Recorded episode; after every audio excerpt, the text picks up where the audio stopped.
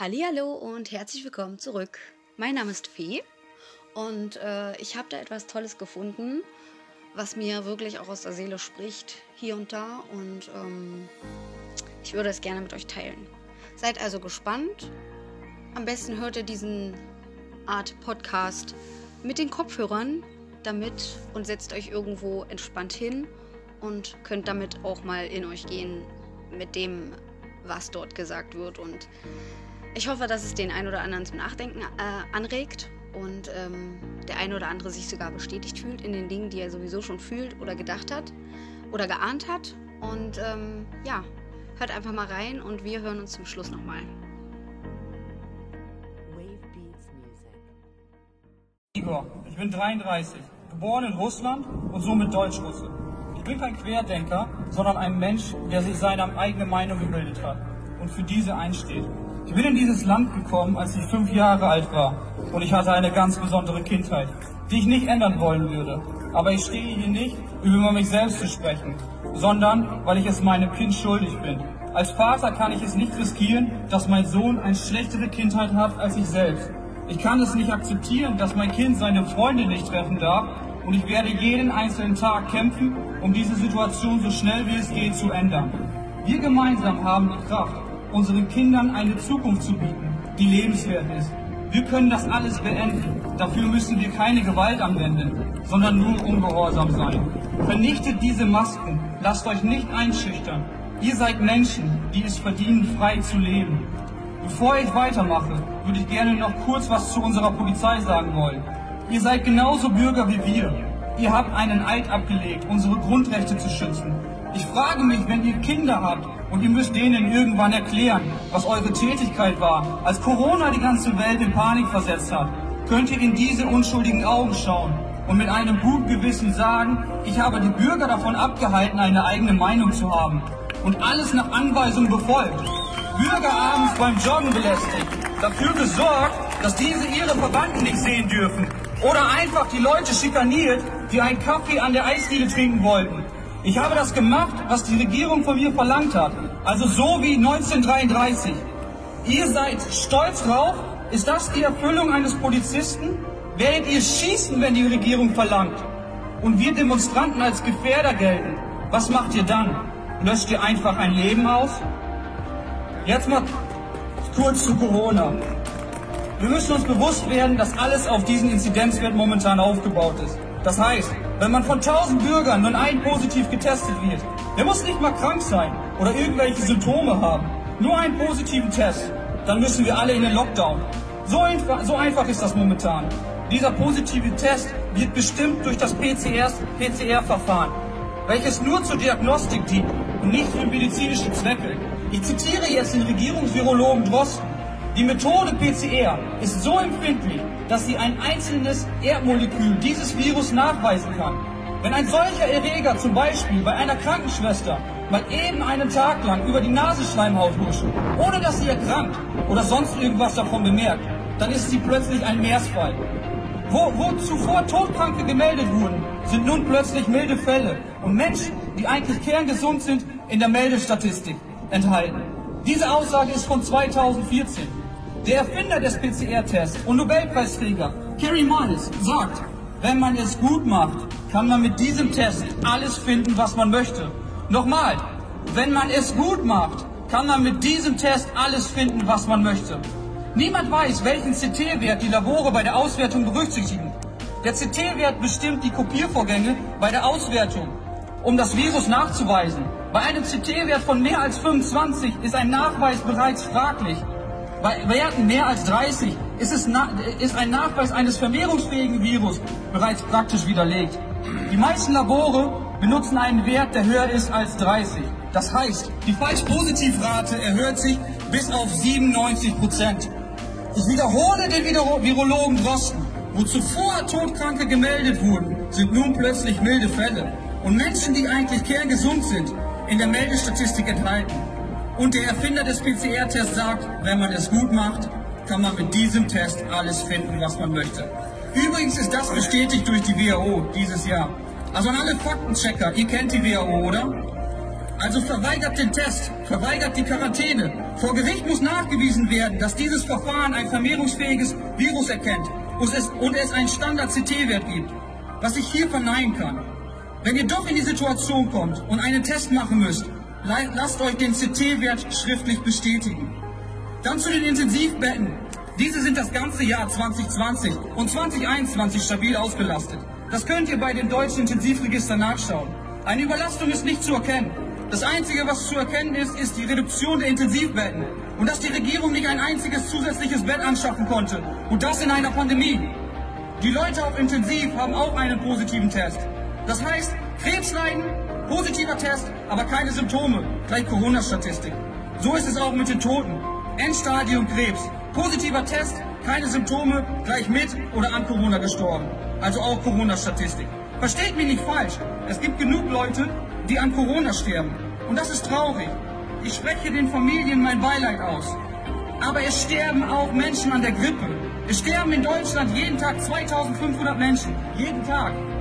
Weltweit haben wir 9 Millionen Hungertote. Jedes Jahr. Warum wird darüber nicht jede Sekunde berichtet? Warum darf man sterben? Nur nicht an Corona. Was ist ein erfülltes Leben? Alt werden? Isoliert aber? Oder Freiheit? Selbstverantwortung und das Risiko eingehen. Wer entscheidet das? Die Regierung? Klaus Schwab? Bill Gates? Angela Merkel? Nein, ich entscheide das für mich selbst. Denn ich bin ein Mensch und kein Sklave.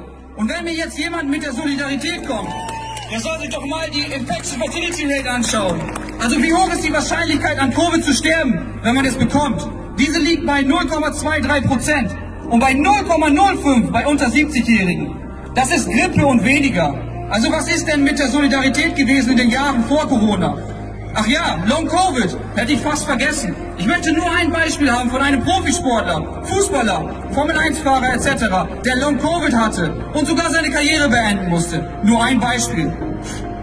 Dann unsere Maßnahmen. Erst sind die technischen Daten zu den Masken schlecht, ganz schlecht, Zitat Rosten.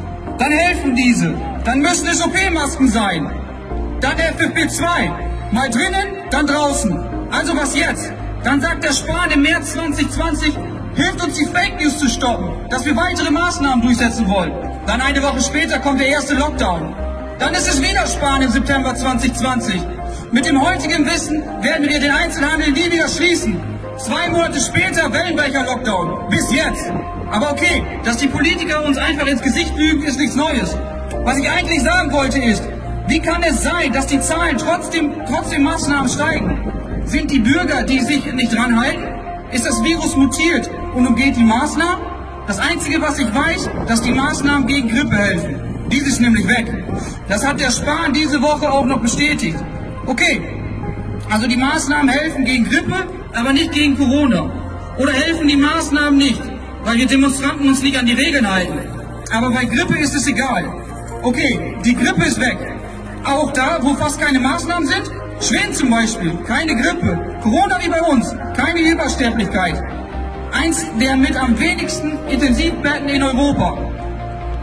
Trotzdem läuft es bei denen. Florida in den USA, Super Bowl gesehen im Februar? Das geht da. Auch mit Zuschauern. Zahlen fallen. Komisch, oder? Ich komme jetzt zum Schluss und bitte euch, wir haben eine Verpflichtung unseren Kindern gegenüber. Ob wir es wollen oder nicht. Wenn wir jetzt nicht unternehmen, äh, wenn wir jetzt nichts unternehmen, wird die nächste Generation leiden. Und wir sind das schuldig. Nimmt das heute mit als einen kleinen Einblick in die Corona-Fakten. Und lasst uns aufhören, die Gesellschaft zu spalten. Lasst uns versuchen, die Menschen aufzuklären, wenn diese es zulassen. Aber das Wichtigste ist Ungehorsam. Jeden Tag, jede Stunde, jede Sekunde. Nur dann können wir etwas ändern. Danke.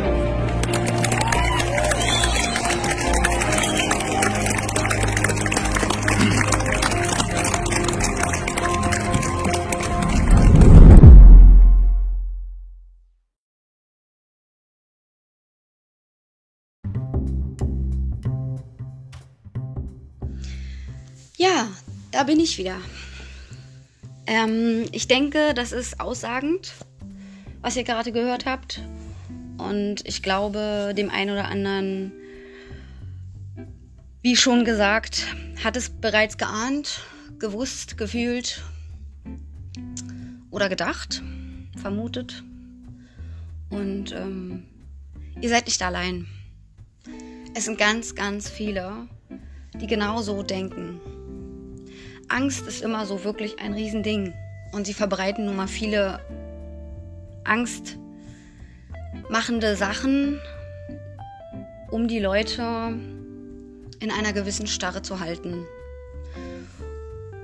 Denn von oben wurde auch gesagt, das hat er jetzt nicht erwähnt, aber das stimmt so. Ich habe es selber gehört in einem Video, in einer, einem Interview, dass das Ganze eine politische Entscheidung ist. Also hat nichts mit Gesundheit zu tun. Ich habe hier gerade einen Beitrag vor mir, den habe ich auf Instagram geteilt. Ähm, ich weiß nicht genau von wo, ob Twitter oder Instagram oder Facebook, aber dieser junge Mann nennt sich Strahlemann. Passt ganz gut, ähm, wie ich finde. Und äh, dass jemand, der sich Strahlemann nennt, ja, ähm, er schreibt, und das trifft meines Erachtens vollprozentig zu, zu 100 Prozent, ähm, denn ich fühle das oder empfinde das oder sehe das genauso. Dieses Land wird von Verbrechern regiert, die wiederum von noch größeren Gangstern aus dem Hintergrund gesteuert werden. Wer immer noch glaubt, dass das, was geschieht, eine Kette von Zufällen ist, dem ist beim besten Willen nicht mehr zu helfen. Und das ist jetzt auch mein Abschlusswort. Macht euch eure eigenen Gedanken dazu. Ähm, Mut beginnt im Tun. Dazu habe ich mir ein T-Shirt-Motiv designt, wie ihr wisst. Und ja, ich freue mich, das auch bald als Tasse zu haben und äh, auch als Notizbuch.